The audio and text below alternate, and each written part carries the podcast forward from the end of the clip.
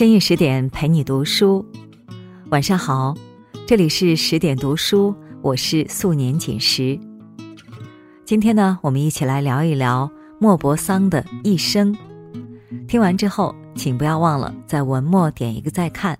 接下来，我们一起来听。十九世纪中叶，一个刚跻身文坛的法国青年自嘲说：“我像流星一样进入文坛。”当时的他肯定想不到，他的一生也如流星一样，在世界上留下了一道短暂又耀眼的光束。他就是伟大的现实主义作家莫泊桑。莫泊桑虽然被称为短篇小说之王，但他的第一部长篇小说《一生》却大获成功。一百多年前。三十三岁的莫泊桑写下一生，为我们讲述了贵族女孩约娜的悲剧人生。约娜家境优渥，善良乖巧，既不庸俗也不虚荣，算是真正的名门淑女。但她却因为骨子里的幼稚和软弱，把人生过得一塌糊涂。当你读完这本书，就会明白。为什么有些人怎么过都不幸福？约娜是西蒙雅克男爵的独女，生活被父母规划的如同一条平静的河。十七岁时，她被父亲接回诺曼底的白杨山庄，待字闺中。西蒙雅克家财万贯，慕名而来的求亲者络绎不绝。在一众青年才俊中，约娜对少年于连一见钟情。西蒙雅克嫁女心切，很快促成了这段婚事。可就在短短的两个月后，于连就暴露了他心狠手辣的真面目。这天，一家人在花园散步，小仆人马里于斯戴着一顶滑稽的大帽子。歪歪扭扭的从远处走来，就在所有人被逗得哈哈大笑之时，于连却一把抓过马吕于斯，对他拳打脚踢，一边打还一边斥责他不守规矩，还恶狠狠地指责约娜的父母疏于管教。约娜委屈的倒地痛哭。西蒙雅克和夫人更是气得当晚就搬走了。有人说，认识一个人，始于颜值，陷于才华，合于性格，忠于人品。维系任何关系的根基，从来都是一个人的品格。如果忽视了这一点，到最后受伤的只能是我们自己。就像约纳一家，看清了于连的真面目，却选择息事宁人，那么等待他们的一定是人生的重创。几个月后的一个雪夜，西蒙雅克忽然被一阵急促的敲门声惊醒。他开门一看，只见女儿被众人抬着，面如死灰，赤裸的双脚上沾满了泥土。西蒙雅克慌忙地请来了医生，在医生的救治下，约娜才缓缓地醒来。可他一睁眼就哭喊着：“我再也不要和于连在一起了。”原来，于连早在结婚前就和约娜的侍女沙罗丽有了私情。就在今天，约娜亲眼看见他们俩幽会，大受刺激。他跌跌撞撞跑出家门，没跑多久，便一头栽进了雪地里，晕了过去。西蒙雅克看着悲痛欲绝的女儿，反而劝她不要深究，因为就在刚刚，医生告诉他约娜怀孕了。就这样，于连再次被这个家庭接受。只是约娜。再也不似从前那般快乐，他郁郁寡欢，整个人变得神经兮兮。约娜的故事让我想起了电视剧《知否》里的一句台词：“与人相守，最终依靠的还是品性的最低处。如果连极其卑劣的人品都可以接受，那无异于亲手递给了对方一把毒箭，让他肆无忌惮地刺向自己的胸口。到最后，无论对方是否可以全身而退。”你都会被伤得体无完肤。约娜的生活渐渐回归了平静。可就在儿子保尔出生后不久，于连因为和一位伯爵夫人偷情，被伯爵推下悬崖摔死了。于连死后，约娜把无尽的爱与宽容聚焦到了儿子一个人身上。保尔从小不爱读书，每当外公西蒙雅克想送他去学校，约娜总会说：“他还小，你别累着他。”保尔十岁这年，西蒙雅克终于忍无可忍，把他送去了城里读书。可接下来的几年，无论保尔怎么偷懒逃课，约娜从不管教他，任由他胡闹。结果是，保尔到了二十岁，中学都没毕业。一个星期六的早晨，一个犹太人拿着一张一千五百元的欠条突然造访。他声称，保尔以西蒙雅克男爵的名义向他借了钱，却迟迟不还。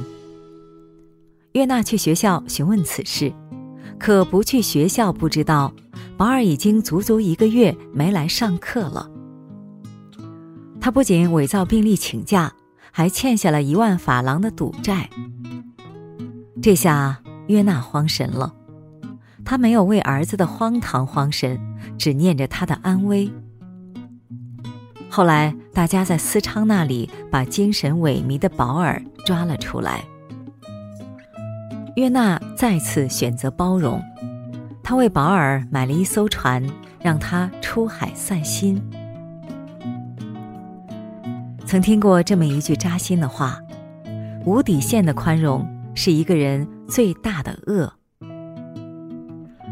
人可以宽容大度，然而宽容一旦没了底线，只会给对方一个信号，那就是他还可以做得更过分。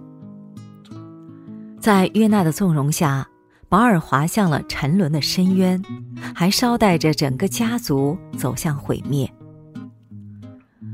保尔一离开约娜的视线，就和一个女人私奔去了伦敦。之后，他隔三差五寄信回家，拿命威胁约娜给他寄钱。从最初的几千法郎，到后来的二十几万，保尔一步步蚕食着所有人的幸福。最后，约娜只好抵押了全部产业，还把父亲送她的白羊山庄卖掉。西蒙雅克男爵被活活气死，约娜更是一夜白头。他不得不告别从小生活的白杨山庄，搬去了巴特维勒村的小房子，像普通农妇一样生活。与其说整个家族被保尔毁了，不如说是毁于约娜毫无原则的宽容。郭德纲曾说。恶人永远是恶人，不会因为你的宽容而有所改变。世上的恶人都是被怂人给惯出来的。人性本就自私、贪婪、狡猾，当你无限宽容一个人，就是亲手推着他走向更深的罪恶。无底线的宽容对谁来讲，都是一场灾难。就在约娜陷入绝境之时，罗丽莎回到了她的身边。当年丈夫和罗丽莎的丑事爆发后，约娜花了两万法郎把罗丽莎嫁给了一名农妇。几十年过去了，罗丽莎早已脱胎换骨，她在贫穷的生活里把自己锻造成了一个有胆识、有魄力的女性。她帮助约娜清算家族财产，只用了一周的时间，就把约娜身边的事料理妥当。每当约娜哭诉自己的不幸，罗丽莎总会冷静地劝她：“约娜夫人，您太懦弱了。”每当说起保尔，罗丽莎更是强硬地要求约娜断绝与他的经济往来。罗丽莎并非绝情，而是她懂得从长远考虑。他对约娜说：“他犯了很多的错误，但他总不能一直犯错，而且他以后还要结婚，还要生孩子，这些哪一样不用钱？”见约娜心有不忍，罗丽莎就严格的把控她的各项开支，即使约娜去伦敦找保尔。罗丽莎也只给他三百法郎。相比之下，约娜似乎还是那个刚从修道院回家的女孩，从未在生活的历练中成长起来。她发了疯一样的思念保尔，不顾罗丽莎的反对，一个人去了伦敦。可离家之后，约娜才发现自己完全与社会脱节。他不会入住旅店，不敢问路，见到陌生人就心慌。最后还是罗丽莎找人帮他在伦敦安顿了下来，但最终他也没有找到保尔，满怀失望的回到了巴特维勒村。从此以后，约娜把自己关在了家里，拒绝与任何人说话。每天早晨。他呆呆的站在窗前望一望天空，然后就下楼坐在客厅的壁炉前，一坐就是一整天。关于成长，杨澜说过这样一句话：一个人最大的魅力是成长。生活中有很多东西是难以把握的，唯有成长可以把握。这是对自己的承诺。可能有人会妨碍你成功，却没有人能够阻止你的成长。对于每个人而言，成长与不成长，过的是两种人生。就像约娜和罗丽莎，他们的人生起点可谓云泥之别，但却因是否保持了成长，人生有了完全不同的结局。约娜在孤独绝望中。活在回忆中不敢出来，而罗丽莎不仅经营好了自己的人生，还回报了约娜当年的恩情。成长从来不是一蹴而就的事情，它是一个人毕生的修行。我们走的每一步路，跨过的每一个坎儿，都是命运给予我们成长的契机。聪明的人。永远懂得在人生的风雨中淬炼自己，让自己配得上岁月里的所有苦难和好运。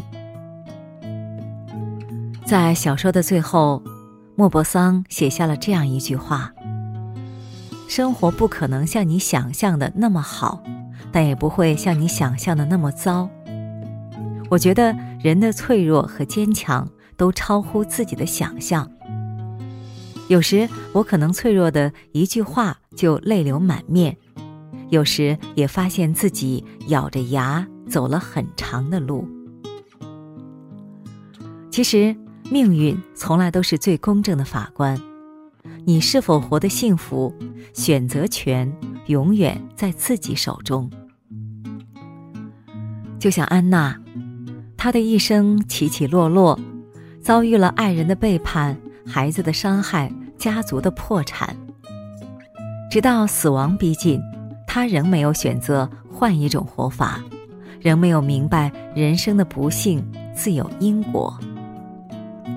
他忽视人心的善恶，只知道一味的包容，从来不反思自己的守旧与停滞，结果一手好牌被自己打得稀烂。莫泊桑用小说一生唤醒了我们对人生的思索，他似乎在告诉我们：人生的幸与不幸，更多的取决于我们自己。和大家共勉。好了，今天的文章我们就分享完了。更多美文，请继续关注十点读书，也欢迎把我们推荐给你的朋友和家人，让我们在阅读里遇见更好的自己。今天就是这样，祝你晚安，做个好梦。